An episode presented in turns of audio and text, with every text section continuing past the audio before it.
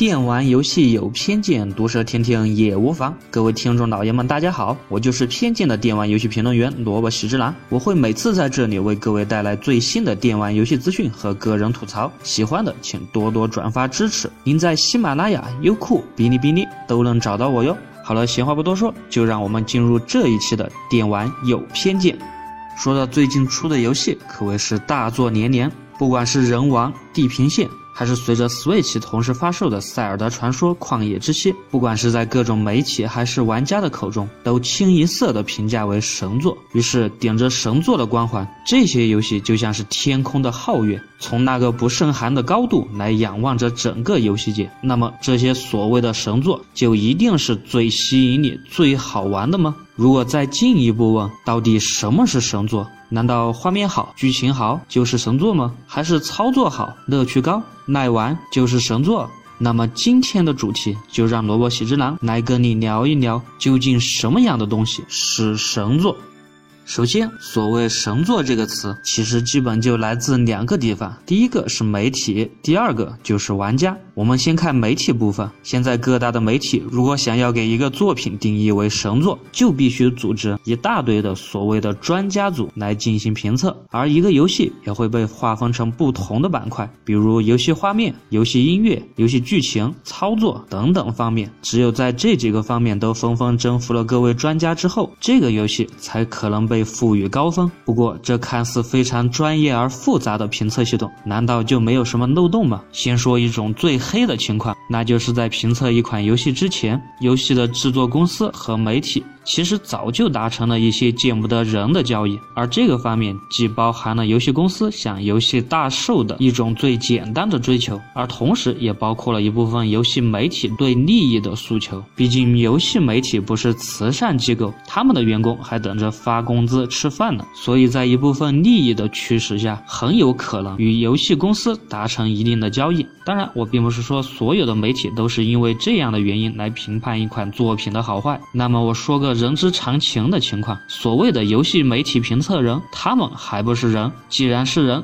就有自己的七情六欲，就有自己的喜好、自己的偏向、自己的偏见。所以在他们拿到一款游戏的时候，不管是从理论上还是从现实层面来说，任何一个评测者都不可能做到百分之百的绝对公正。比如，有的评测员喜欢动作游戏，那么他对动作游戏的评分就会非常的高；而反过来，他对策略型的游戏就有可能打较低的分数。这在一定程度上会造成一些游戏的高分低能。同时也会造成很多的游戏被低估。你只要随便想想，都能举出很多这样的例子。比如被各大媒体捧为神作的《无人升空》，在现在来看，简直就成了一个笑话。当然，如果你说这些锅都由媒体来背，那显然是不公平的。其实，一款游戏本身的评论，在更大的程度上还是取决于各位玩家的喜好。比如一款经典系列的最新续作，就很容易的被一部分死忠的系列粉丝推波助澜，将一款在外人看来并不是特别好玩的游戏捧为神作。比如说法老空的那些争议很大的游戏系列，再详细一点，比如轨迹系列、伊苏系列。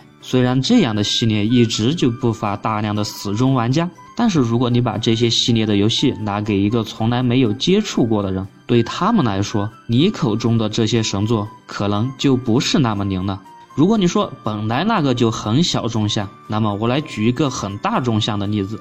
对了，就让我来举举 GTA 好了。GTA 游戏，我想只要我说出这个名字，很多人的第一印象肯定就是神作了吧？但是如果你将这个游戏拿给一个玩惯了日式 RPG 的玩家来说，我觉得他可能会被这款游戏所惊艳到，但是如果让他打分，绝对不可能是神作，因为他们毕竟玩惯了日式 RPG 游戏，于是，在他们看来，一个居然连主线都没有的游戏，怎么可能被评为神作？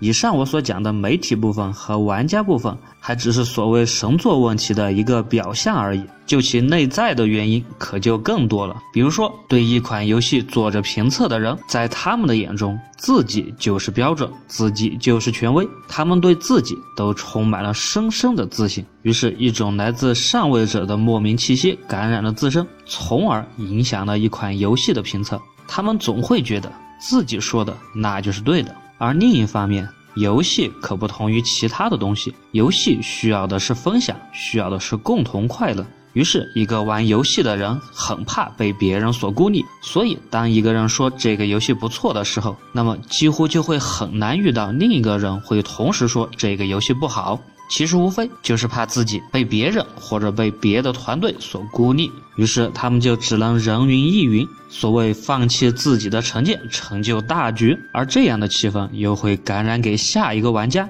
而下一个玩家就会觉得这个游戏更好玩。在这样不断的连锁反应下，一个本来不是很精彩的游戏就有可能被捧上天，捧为神作。当然了，就像我之前所说的那样，游戏是很需要共享的。也许大家的目的并不是为了游戏好玩，而是和大家一起共同玩的才是最好玩的。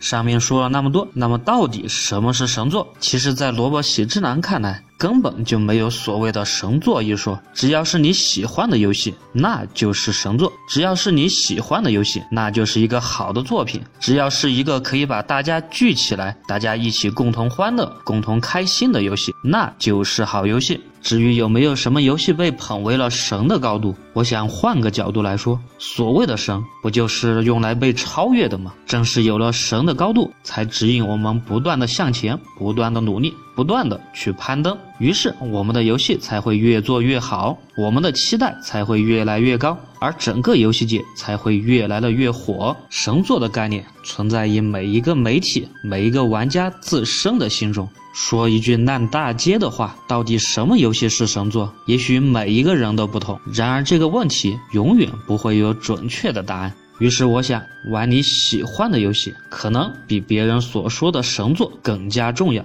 所谓自己好，才是真的好。好了，这一期的电玩有偏见就到这里。我是偏见的电玩游戏评论员萝卜喜之郎，我们下期见。